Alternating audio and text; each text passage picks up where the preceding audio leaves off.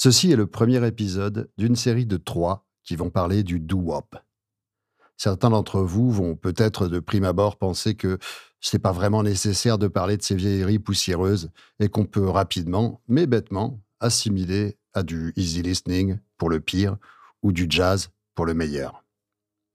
C'est une grossière erreur, et la nécessité d'évoquer ce mouvement se justifie car c'est une des pierres fondatrices du rock, le music business s'est construit en partie autour de ce mouvement, c'est une des meilleures illustrations de l'appropriation culturelle, et il y a un paquet d'histoires et d'anecdotes fantastiques.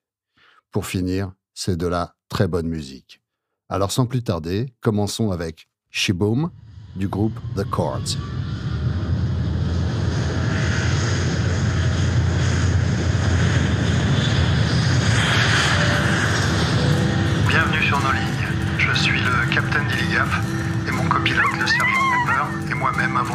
De vous recevoir à bord de cet épisode. Nous vous informons que pendant l'écoute, vous pouvez fumer, boire et que l'utilisation d'appareils électroniques de bonne qualité est vivement conseillée. C'est le moment d'écouter un dernier disque avant la fin du monde. Nous espérons vous faire découvrir ou redécouvrir des albums, des chansons, des artistes, des histoires, des anecdotes. Bon Jovi est-il vraiment bon? Y a-t-il un texte d'Indochine qui ne soit pas totalement inepte? Cat Stevens a-t-il un chat? Et pour un flirt avec toi, ferais-je vraiment n'importe quoi? Autant de questions auxquelles nous ne répondrons probablement pas. Bonne écoute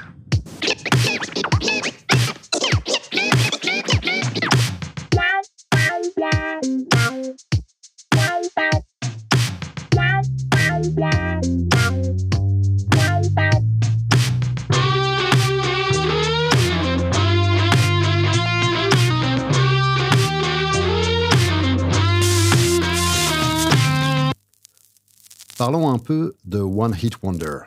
Les One Hit Wonders occupent une place inhabituelle dans l'histoire de la musique, et il n'est jamais facile de décider s'il faut les envier ou les plaindre. Après tout, un One Hit Wonder a eu un succès, ce qui est plus que la très grande majorité de beaucoup de musiciens. Et selon l'ampleur de la qualité de ce tube, ce dernier peut suffire à faire vivre le musicien pendant toute sa carrière. Il existe encore aujourd'hui des musiciens qui peuvent se produire devant une foule de quelques milliers de personnes tous les soirs, qui sont venus là uniquement pour entendre la chanson qu'ils ont enregistrée. Des fois, il y a près de 60 ans. Et si le musicien est suffisamment bon, il peut faire en sorte que la foule apprécie également ses autres chansons. Mais il y a d'autres musiciens qui ne peuvent jamais tirer profit du moindre disque et qui n'ont pas de chance, pas de première, pas de seconde. Et pour ces personnes, comme le dit Smokey Robinson dans I Second That Emotion, A Taste of Honey is worth than none at all. Ce qui semblait au départ pouvoir être une énorme carrière se transforme en coup de chance.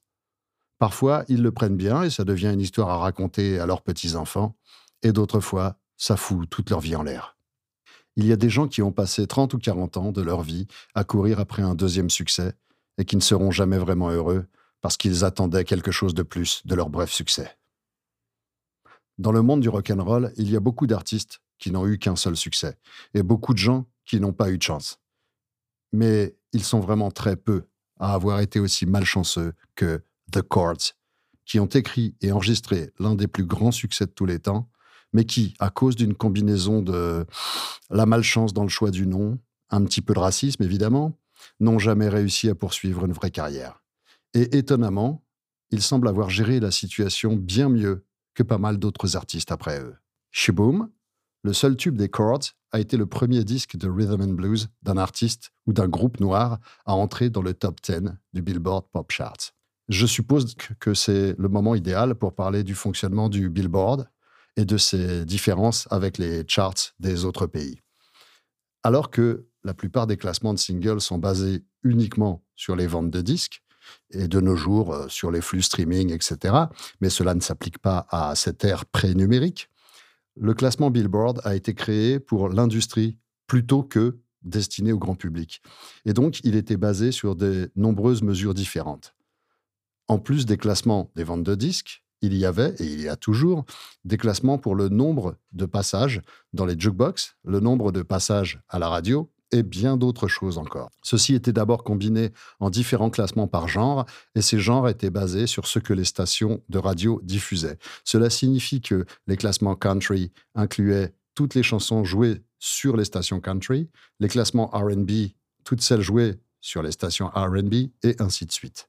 Afin de ne pas laisser Billboard décider eux-mêmes des genres importants. Tous ces classements sont ensuite combinés pour former le Hot 100, qui est en quelque sorte le classement des classements. Cela donnait parfois des résultats totalement anormaux lorsque plus d'un type de station commençait à diffuser une chanson et certaines chansons se retrouvaient dans le hit parade country et rhythm and blues et le hit parade pop. La pop est ici un type de musique à part entière. Au début des années 50, ce qui passait à la radio pour de la pop était essentiellement la musique faite par les blancs de la classe moyenne aisée pour les Blancs de la classe moyenne aisée. En 1954, l'année dont nous parlons, les grands succès étaient Oh Mine Papa de Eddie Fisher. Oh papa,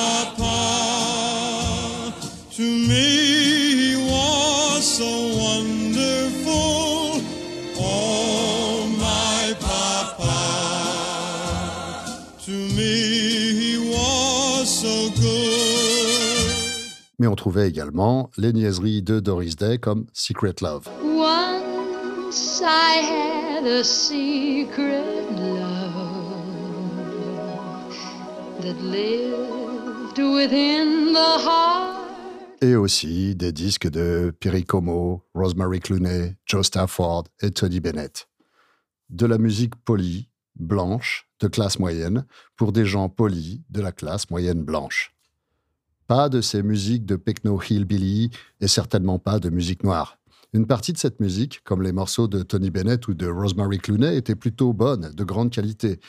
Mais une grande partie était faite par euh, des gens euh, avec peu de talent, le genre d'horrible foutaise qui a fait que le rock and roll, lorsqu'il a finalement percé dans les charts pop, est apparu comme une vraie bouffée d'air frais. Et même les disques de Tony Bennett n'étaient pas trop excitants. Ils étaient bons, mais ils étaient là pour vous détendre en fin de journée et ils ne vous donnaient pas envie de vous lever, de danser. Ce qu'il faut aussi remarquer ici, c'est que les classements de musique pop sont dominés par la musique destinée aux adultes. Aucune musique destinée aux adolescents ou aux jeunes adultes ne figure dans les charts pop, et aucune musique pour danser. À l'apogée de l'ère du swing, les big bands avaient bien sûr produit de la musique de danse. Mais aujourd'hui, la moindre influence noire ou de classe inférieure est éradiquée afin de favoriser ce qui a été appelé le return to normalcy, le retour à la normale. Qu'est-ce que le retour à la normale? À la fin de la Seconde Guerre mondiale, l'Amérique avait beaucoup souffert, à tel point que le premier appel à un retour à la normale avait été lancé par Warren G. Harding, au lendemain de la Première Guerre mondiale en 1920, près de 30 ans plus tôt. Au cours des 45 années précédentes, le pays a été impliqué dans deux guerres mondiales et a souffert de la Grande Dépression et du Dust Bowl. Je fais un petit nota bene. Le Dust Bowl est une série de tempêtes de poussière et de grandes sécheresses qui s'est abattue sur les plaines des États-Unis et du Canada entre 1930 et 1940, soit immédiatement après la crise de 29. Ces tempêtes de poussière ont détruit les cultures, arraché les sols, enseveli sous la poussière des champs. Le matériel agricole, les bâtiments, etc., tout était bon à foutre à la poubelle et ça a créé euh, ça a mis sur les routes de nombreux ouvriers agricoles. Le Dust Bowl a donc été la cause de catastrophes agricoles et d'exodes ruraux dans le centre des États-Unis, dont on peut voir par exemple une illustration dans le film ou le livre Les raisins de la colère. Le pays, disais-je, a été impliqué dans deux guerres mondiales, a souffert de la Grande Dépression et du Dust Bowl, et a connu simultanément un développement technologique sans précédent qui a introduit dans la vie des gens la voiture, l'avion, le jet, le cinéma, puis le cinéma parlant, la radio, la télévision et maintenant la bombe atomique. Les gens avaient subi la plus grande perturbation de l'histoire et plusieurs générations avaient maintenant grandi avec une idée de ce qui était normal qui ne correspondait pas du tout à la normalité. C'est ainsi que la classe ouvrière moyenne supérieure, blanche et semi-prospère a pris une décision collective vers 1946 nous allons reconstruire cette normalité pour nous-mêmes et nous allons essayer de prétendre autant que possible que rien n'a vraiment changé. Et cela signifiait faire comme si tous les Noirs qui avaient quitté le Sud pour s'installer dans les villes du Nord à cette époque Et tous les blancs pauvres de l'Oklahoma et du Texas qui avaient quitté l'Ouest pour éviter le Dust Bowl n'existaient tout simplement pas. Re nota bene, on n'est pas loin du roman national auquel certains politicards essayent de nous faire croire ici localement en France, à base de c'était mieux avant, nos ancêtres des Gaulois, le Puy du Fou et toutes ces conneries. Mais il est évident que les Noirs, les immigrants de l'Ouest et autres individus plus pauvres avaient, eux, leur propre idée à ce sujet et sur la façon dont ils s'inséraient dans le monde. Et le fait est que ces populations avaient un peu plus de voix qu'auparavant. Les Noirs vivant dans les villes avaient bénéficié d'une sorte de boom pendant la guerre. Il y avait tellement de travail dans les usines que de nombreux Noirs s'étaient hissés à un niveau proche de l'aisance. J'ai pas dit euh, c'était hissé au niveau de l'aisance. Mais un petit nombre d'entre eux avaient réussi à se placer dans des positions économiquement sûres, en tout cas qu'il semblait, et surtout un plus grand nombre d'entre eux savaient maintenant qu'il était possible pour eux de gagner de l'argent. Et ils étaient plus motivés que jamais pour un changement social qui leur permettrait de retrouver un statut. C'est un schéma récurrent dans l'économie américaine, soit dit en passant. Chaque fois qu'il y a un boom économique, les Noirs sont les derniers à en profiter, mais les premiers à en pâtir lors de la récession qui suit. Le hit parade de la musique pop était donc destiné aux personnes qui travaillaient dans la publicité, prenaient des déjeuners à base de trois martinis et rentraient chez eux dans leur nouvelle maison de banlieue chic. Et les autres hit parades, bah, c'était pour tous les autres. Et c'est pourquoi c'est la musique des autres hit parades qui était si intéressante. On peut dire que ce qui a fait du rock'n'roll quelque chose de nouveau et d'intéressant n'était pas une caractéristique du genre, mais une attitude envers la création.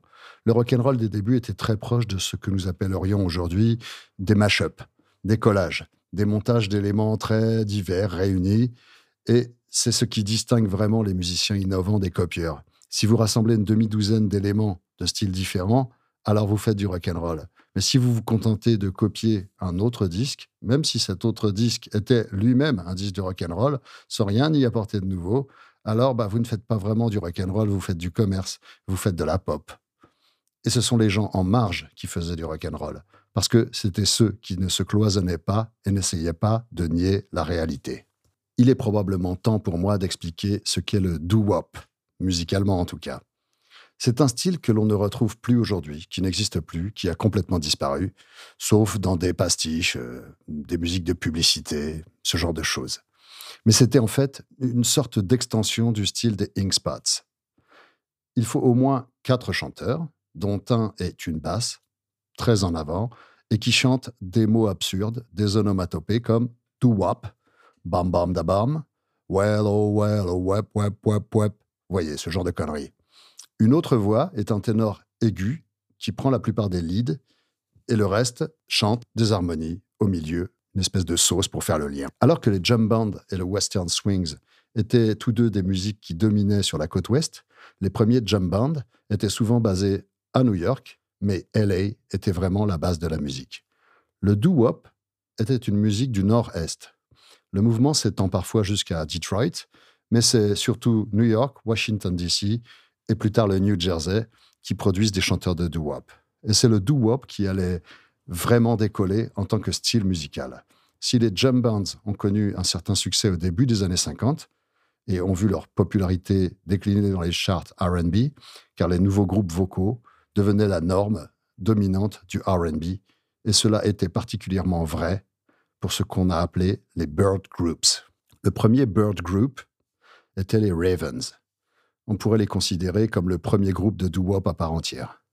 Ils ont repris le format top and bottom des Inkspot et l'ont étendu de sorte que dans leurs ballades, il y ait plus d'interaction entre les voix hautes et les voix basses.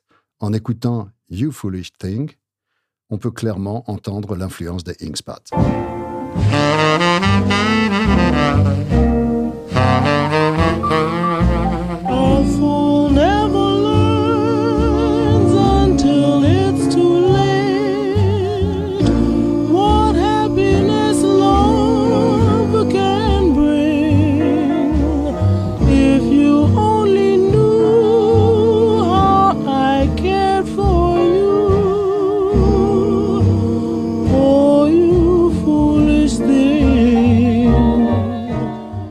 Sur les musiques plus rythmées, par contre, le chanteur basse ne chante que le lead.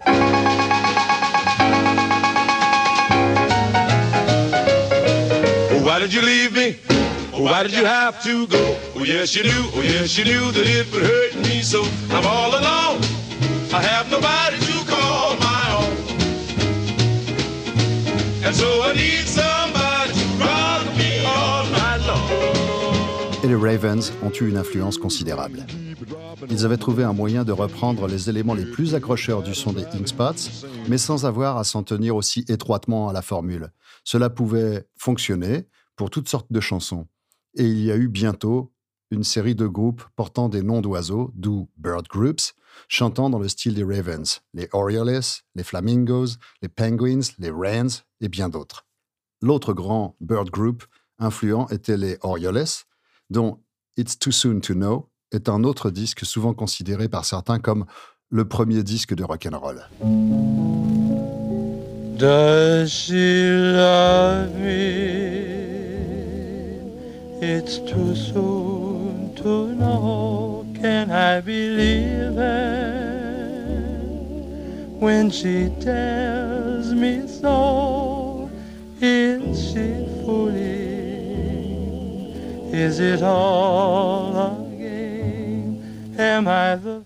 Il y a donc une nette progression stylistique, mais rien de radicalement différent de ce qui a précédé.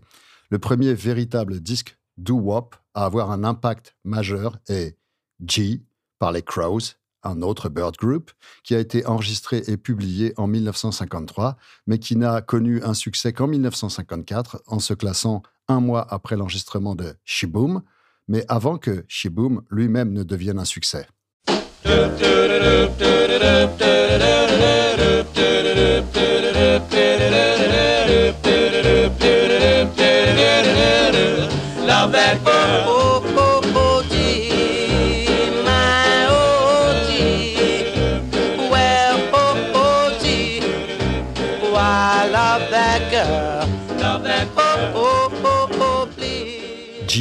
C'est du doo-wop à 100%. Et c'est un disque qui a eu une influence énorme, en particulier sur les jeunes adolescents californiens qui grandissaient en écoutant l'émission radio de Johnny Otis. Frank Zappa et les Beach Boys enregistreront plus tard leur propre version bizarroïde de la chanson. Pas que dans le cas de Zappa quand je dis bizarroïde, soulignant à quel point le disque avait l'air bizarre. On considère également qu'il s'agit du premier disque RB à connaître un succès auprès d'un public composé en grande partie d'adolescents blancs. Plus que toute autre forme de RB, le doo-wop s'est servi des préoccupations des adolescents. Il a donc été le premier sous-genre à devenir accessible à cette énorme population qu'était le white teenager, qui voulait quelque chose de nouveau, qu'il pouvait s'approprier et que n'écoutaient pas ses parents. G est un disque qui mériterait un épisode à lui tout seul. Franchement, en termes d'importance, mais il n'y a pas grand-chose à en dire. Les Crows ont eu un tube, mais n'en ont jamais eu d'autres. Ils se sont séparés peu de temps après et il n'existe aucune véritable information biographique à leur sujet. Le disque se suffit à lui-même. C'est également vrai pour Shiboom. Mais il y a une différence.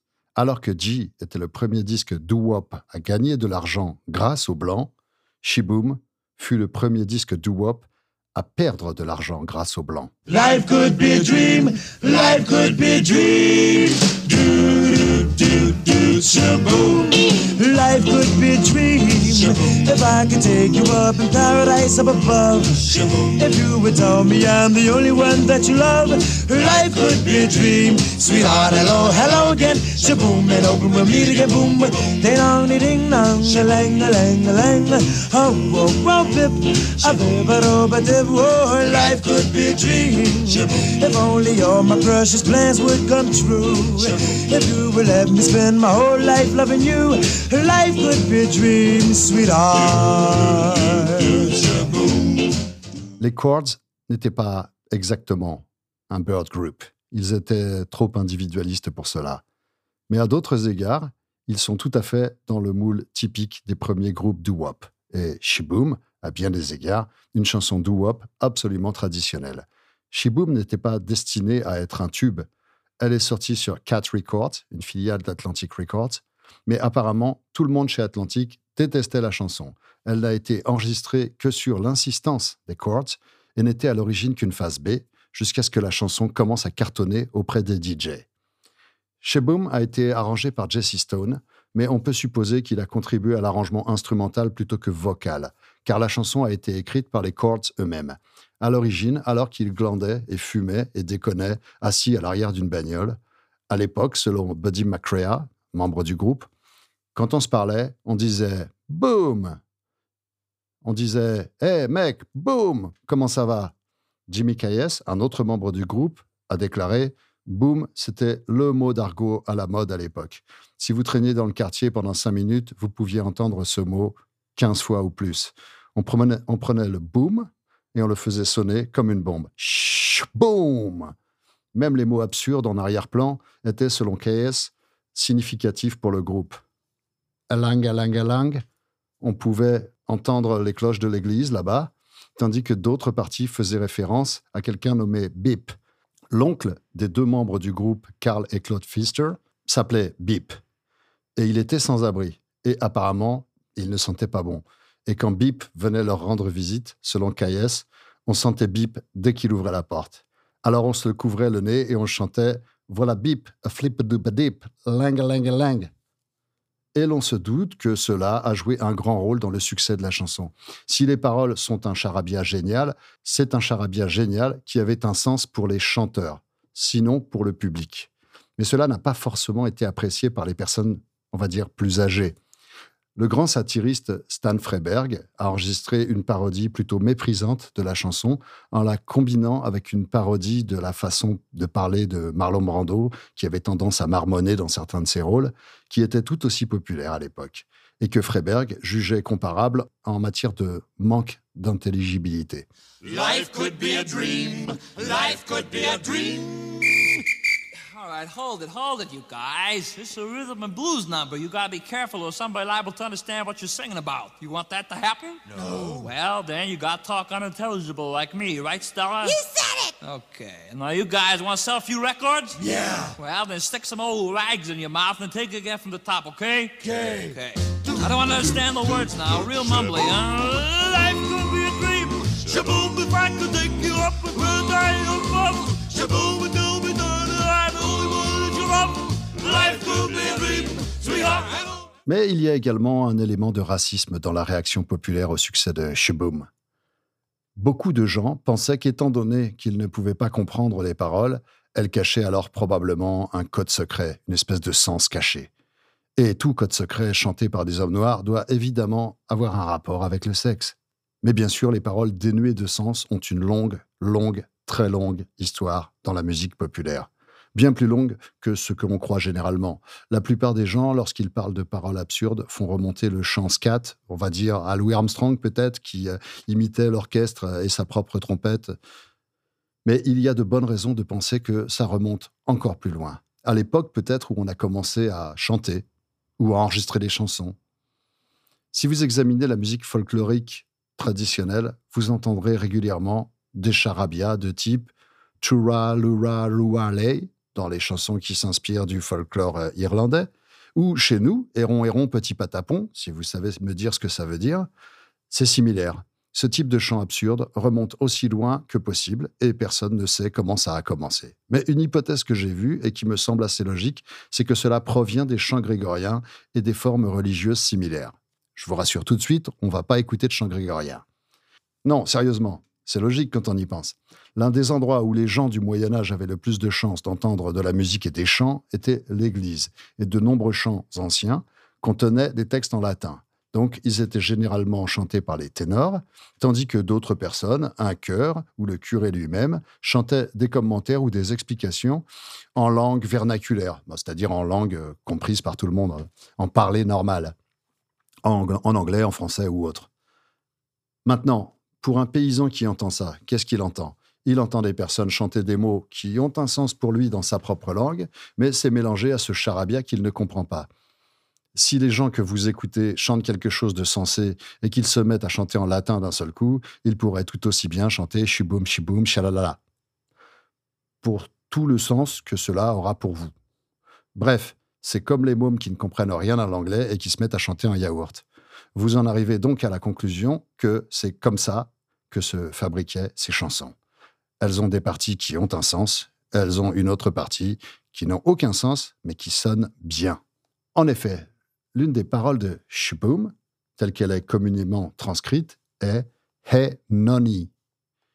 Ce qui, si c'est le cas, renvoie directement à cette vieille tradition folklorique. C'est malheureusement la seule partie de la syntaxe absurde sur laquelle le groupe n'a pas été interrogé. Nous ne pouvons donc pas savoir s'ils pensaient aux ménestrels qui chantaient Hey Noni Noni ou s'ils avaient une autre inspiration aussi personnelle que celle de l'oncle Bip. Quoi qu'il en soit, après Shaboom, le doo-wop et le RB en général sont devenus obsédés par les syllabes absurdes. Nous en entendrons de nombreux exemples dans d'autres épisodes, et c'est devenu si répandu qu'en 1961, Barry Mann posait une question musicale. Who put the bomb in the bomb, the bomb, the bomb? Who put the rhyme in the rhyme a ding dong? Who put the bop in the pop, shabop, shabop? Who put the dip in the dip, dip, dip, dip?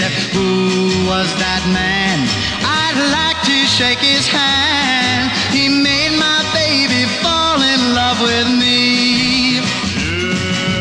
When my baby. La traduction, pour ceux qui ne sont pas copains avec l'anglais, qui a mis le bomb dans Bomba Bomba, qui a mis le Rama dans Rama Rama la Ding Dong, qui a mis le Bob dans Bob Shubaba Boop, qui a mis le Deep dans Deep Dab Deep Dab Deep. On est d'accord, c'est totalement débile, mais c'est assez amusant et tellement supérieur à n'importe quel texte d'Indochine. Le doo-wop a commencé comme un style musical parmi les adolescents noirs des villes de la côte Est mais en quelques années, il a été dominé par les adolescents italo-américains des mêmes régions, et nous parlerons peut-être de cette progression dans un futur épisode. Si vous connaissez vaguement Shaboom, c'est sans doute parce que vous l'avez entendu quelque part, dans un feuilleton, dans un film.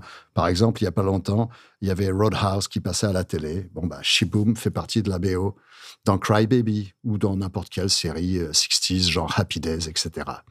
Vous avez peut-être été surpris en entendant l'extrait que j'ai passé un peu plus tôt dans l'épisode.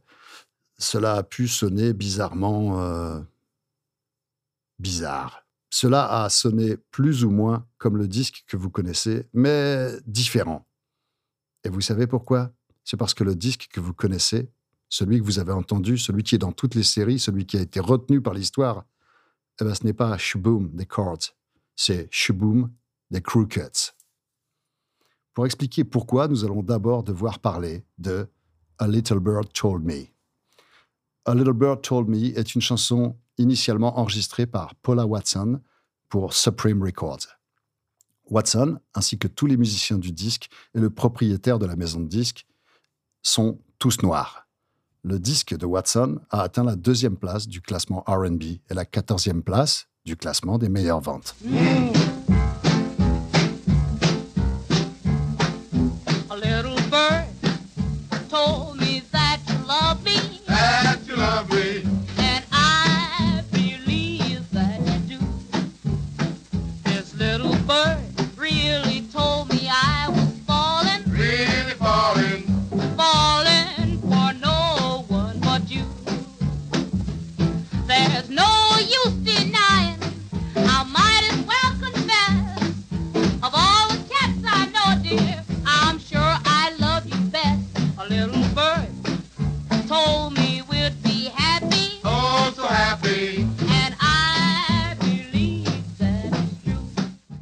Decca a sorti un disque, A Little Bird Told Me, chanté par Evelyn Knight.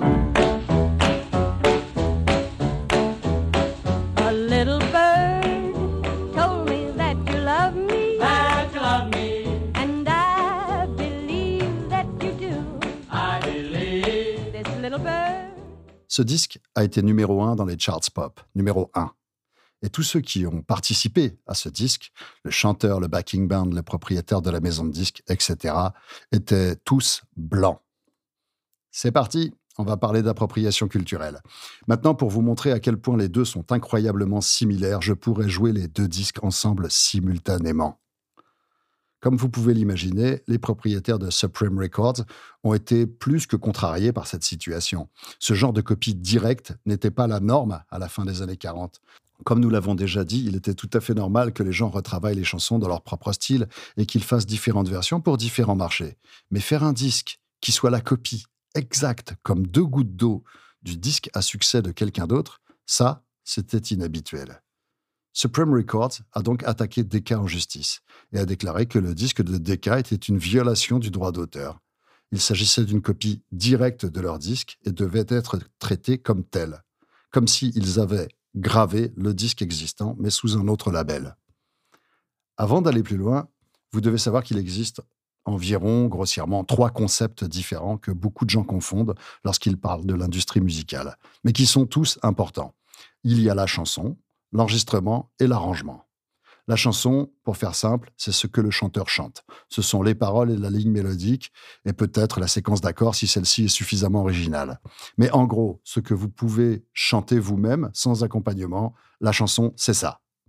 Et le droit d'auteur est détenu par l'auteur de la chanson et ou son éditeur. Maintenant, une fois qu'une chanson a été publiée, que ce soit sous forme de disque ou de partition, n'importe qui peut en faire un, enregistrement ou la jouer en public il y a certaines conditions à cela. Vous pouvez modifier la chanson de façon mineure pour l'adapter à votre propre style, pour changer la tonalité pour votre voix, ou par exemple changer le genre en fonction de l'interprète. Euh, une femme va dire euh, euh, lui je l'aime et un homme va dire elle je l'aime. vous ne pouvez pas apporter de changement majeur à la mélodie ou aux paroles de la chanson sans avoir l'autorisation préalable de l'auteur ou de l'éditeur. Vous ne pouvez pas non plus utiliser la chanson dans un film ou une émission de télévision sans passer par d'autres étapes, mais seulement sur un disque ou sur un spectacle. Alors, je pourrais dès maintenant faire et sortir un album de type Captain Dilligaff chante les succès de Lennon et McCartney dans son bain, et je n'aurais pas besoin de la permission de qui que ce soit pour le faire, tant que je paie aux éditeurs de Lennon et McCartney le montant minimum légal pour chaque copie vendue. J'ai besoin de l'autorisation d'un auteur-compositeur pour enregistrer le premier disque, la première cover de la chanson. Mais s'il y en a déjà eu une, n'importe qui peut légalement enregistrer le second. Il y a ensuite l'enregistrement lui-même, l'enregistrement spécifique d'une performance spécifique. De nos jours, cela aussi est soumis au droit d'auteur. Je peux sortir mon propre enregistrement de moi chantant des chansons des Beatles, mais je ne peux simplement pas sortir un CD d'un album des Beatles. Du moins, si je ne veux pas aller en prison. Beaucoup de gens s'y perdent parce que nous disons par exemple que She Loves You est une chanson des Beatles, alors qu'en fait c'est une chanson de Lennon et McCartney, interprétée sur un enregistrement des Beatles. De nos jours, chaque enregistrement individuel a son propre droit d'auteur, mais à l'époque dont nous parlons aux États-Unis, il n'y avait pas de législation fédérale accordant des droits d'auteur aux enregistrements sonores. Cela n'a pas eu lieu, en fait, et là c'est fou, avant les années 70, aussi incroyable que ça puisse paraître. Jusqu'à ce moment-là, la législation sur le droit d'auteur concernant les enregistrements sonores était basée sur la jurisprudence et des décisions un peu étranges. Par exemple, il a été décidé qu'il était illégal de diffuser un disque à la radio sans autorisation, non pas en raison du droit d'auteur, mais en raison du droit à la vie privée. Diffuser un disque qui n'avait été autorisé que pour un usage individuel, vous avez acheté un disque et on vous autorise à l'écouter vous, si vous le faites diffuser à la radio, diffuser ce disque était considéré comme aussi grave que d'ouvrir le courrier de quelqu'un et de le lire en public. Bref, il n'en reste pas moins qu'il existait généralement une loi sur les droits d'auteur au niveau de l'État pour les enregistrements et les maisons de disques. Donc les maisons de disques étaient relativement à l'abri. Mais il y a un troisième aspect qui se situe, on va dire, quelque part entre la chanson et l'enregistrement. C'est l'arrangement. L'arrangement est l'ensemble des décisions prises sur la façon d'interpréter une chanson.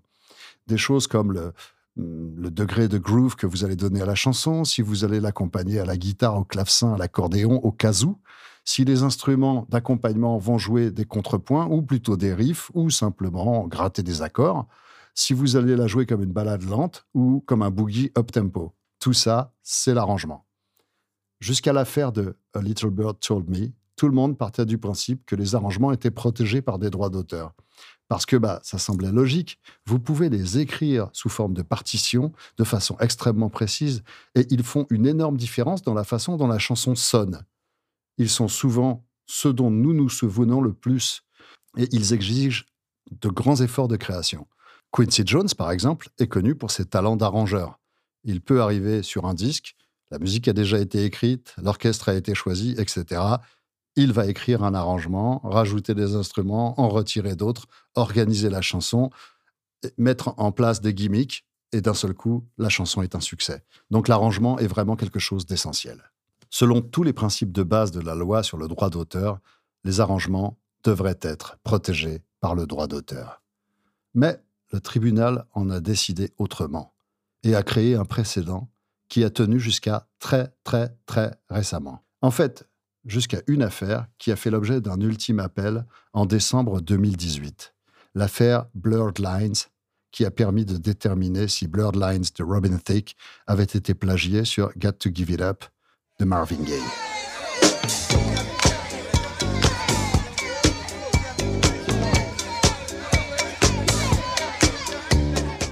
Et maintenant Blurred Light de Robin Thicke.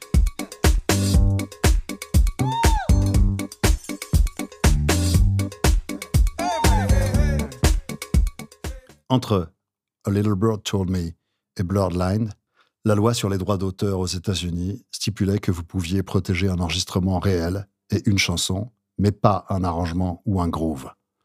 Et cela a eu deux effets majeurs sur l'industrie musicale, tous deux extrêmement préjudiciables aux Noirs. La première était simplement que les gens pouvaient voler un groove, un riff, un rythme, un feeling, et faire un nouveau disque avec, avec de nouvelles paroles, avec une nouvelle mélodie, mais avec le même groove, sans en donner le crédit à qui que ce soit. Étant donné que les genres privilégiés par les musiciens noirs étaient principalement basés sur le groove, tandis que ceux privilégiés par les musiciens blancs étaient principalement basés sur la mélodie, les musiciens blancs étaient plus protégés du vol que les musiciens noirs. Un seul exemple, Bo Diddley. Vous connaissez tous Bo Diddley, qui a inventé le Bo Diddley Beat.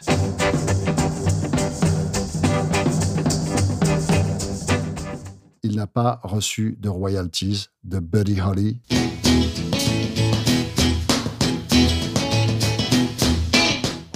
Des Rolling Stones.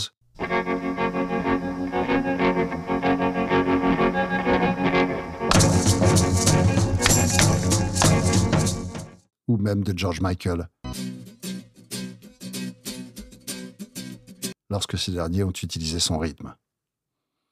Et deuxièmement, cela a ouvert la porte aux musiciens blancs qui reprennent les tubes des musiciens noirs dans le même style que ces derniers. Jusque-là, si un chanteur blanc avait repris un musicien noir ou vice-versa, c'était avec un feeling ou un arrangement différent.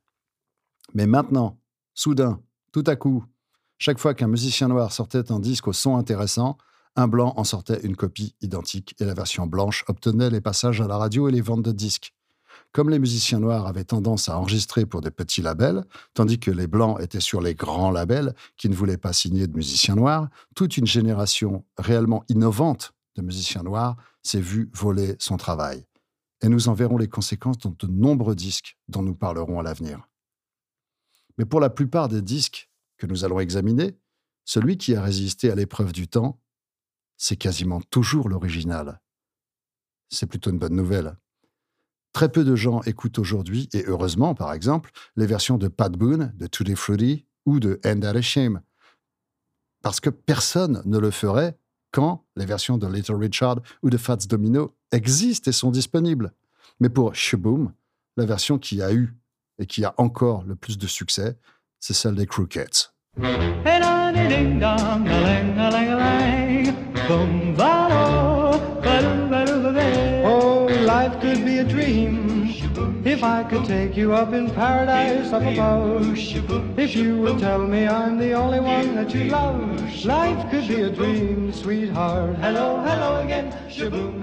Les Crookeds étaient un groupe vocal canadien de race blanche qui s'est spécialisé dans la réinterprétation et le réenregistrement de chansons interprétées à l'origine par des groupes noirs, dans des arrangements quasi identiques, et qui a remporté de plus grands succès avec ces chansons que les groupes noirs.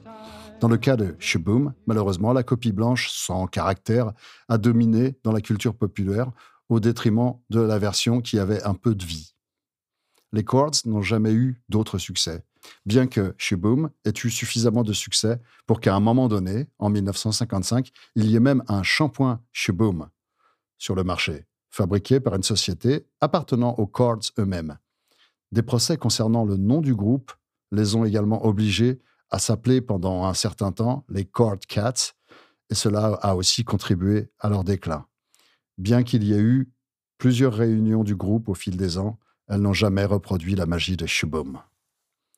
Les Crookeds, en revanche, ont eu beaucoup plus de succès, réussissant à s'approprier les ventes de disques d'artistes noirs comme les Penguins, Gene and Eunice, Nappy Brown, Otis Williams and the Charms, et obtenant plus de diffusion et de ventes à partir de copies identiques et sans invention. Ils ont même eu le culot de dire que ces artistes devaient leur être reconnaissants d'avoir fait connaître leurs chansons. Nous parlerons de plusieurs de ces chansons dans les prochaines semaines. Il semble qu'il ne soit pas aussi difficile de donner suite à son premier succès si l'on n'a pas besoin d'avoir soi-même les idées. En fait, c'est pas compliqué. Il suffit d'être blanc.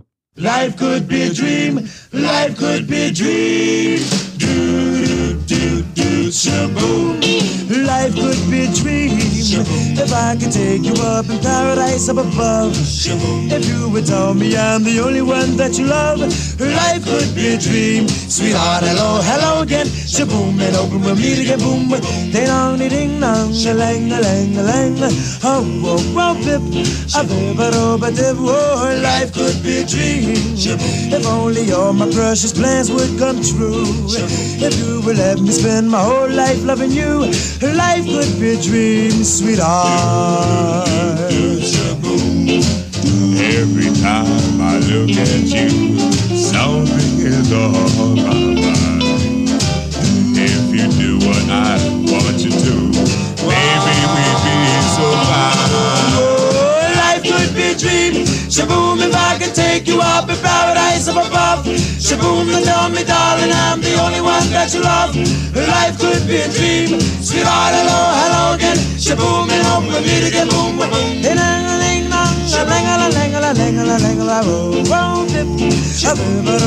oh, life could be a dream.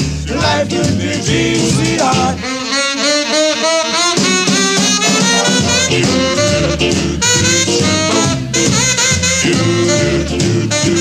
Whoa,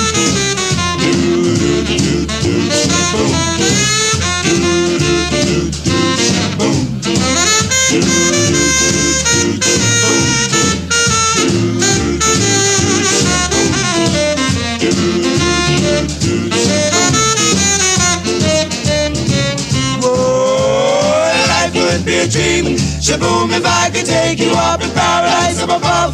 Shaboom, and tell me, darling, I'm the only one that you love. Life could be a dream. Sweetheart, hello, hello again. Shaboom, and hope we meet again. Boom, boom, boom. Ding dong, ding dong, a lang a lang a lang a lang oh, oh, ba oh, life could be a dream. Life could be a dream.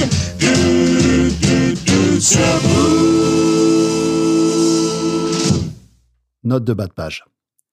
Les principales ressources sont Honkers and Chowders, The Golden Years of Rhythm and Blues d'Arnold Cho, l'un des livres les plus importants sur le rhythm and blues du début des années 50, The Sound of the City de Charlie Gillett et le site web de Marv Goldberg, qui est vraiment une bible.